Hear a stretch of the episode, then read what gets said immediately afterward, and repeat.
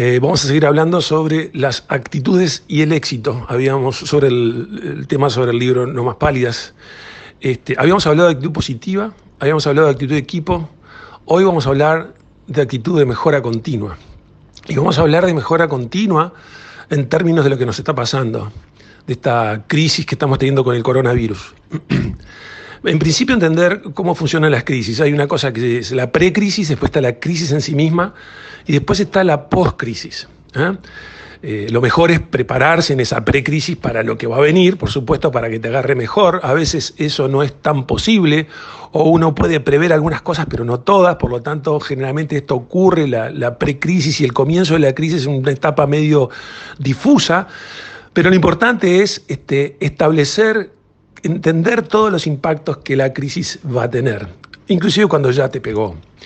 Entonces, este, lo primero es entender que estamos ya en etapa de crisis y acá tenemos dos alternativas. Este, salimos todos disparados con miedo o tomamos acción, hacemos algo. Y una de las preguntas que quiero plantearle a la audiencia y le estamos planteando a las empresas este, desde XN eh, en, la, consultora es, este, bueno, ¿qué vamos a hacer al respecto? ¿Y, qué vamos a hacer al respecto asociado a mejora continua?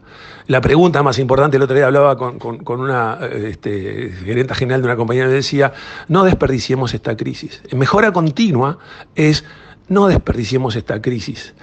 Este, eh, eh, como el símbolo japonés de crisis es eh, se compone de dos símbolos, uno que dice problema y otro que dice oportunidad. Bueno, sí, es un gran problema lo que tenemos y vamos a tener un impacto importante, económico, etcétera. Todas las organizaciones están afectadas, todas las personas estamos afectadas. Esto no, distingue raza, credo, partido político, si eso dicho un cuadro de otro, este nivel socioeconómico, no distingue nada, así que todos estamos afectados.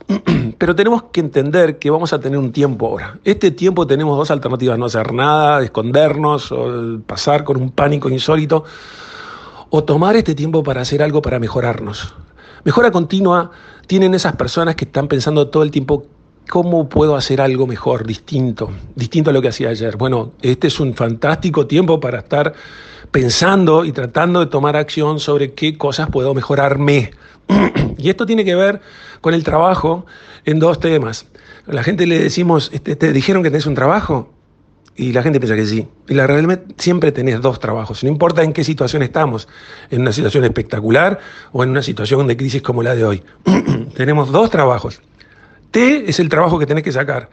Y el más importante es, le llamamos TT, la transformación del trabajo. ¿Cómo voy a hacer esto distinto, mejor? ¿Y cómo haces eso? Bueno, preparándote, aprovechando a estudiar hoy en YouTube o en, el Coursera, o hay muchísimas plataformas que te ofrecen cursos para poder aprender lo que se te ocurra. Desde un hobby, desde aprender a tocar un instrumento, a cantar, a, labores manuales, a, hasta leer, bajarte libros para leer, oportunidad fantástica, este, o, eh, eh, o aprender algo de tu trabajo para que cuando salgamos eh, de la crisis, en la post-crisis estemos mucho más fortalecidos. Por eso digo, no desperdiciemos esta crisis. Sabemos que las organizaciones y las personas que le... Porque esto va a pasar, o sea, va a haber una post-crisis y lo importante es cómo te va a agarrar después. Cuanto más fortalecido estés, mejor vas a tener chance de capitalizar la post-crisis. Entonces, no hay ninguna otra alternativa que tratar de hacer la segunda parte, TT, transformar el trabajo o transformar, aprender algo, porque eso te va a hacer mucho más fuerte para estar en la, en la post-crisis. Le doy algunos ejemplos. Nosotros en la ADN estamos haciendo cosas por internet. Obviamente cada uno en su casa, etcétera, etcétera. Pero ayer empezamos nuestra serie de seminarios y talleres que hacíamos presenciales a través de la internet. Cada uno de los participantes desde su casa y dimos una conferencia interactiva con este, para todos los participantes y arrancamos nuestro programa de desarrollo de habilidades de liderazgo y gestión. O sea, esto también nos forzó a hacer algunas cosas que teníamos en, la línea para hacer y que bueno, este es el momento para hacerlo sí o sí.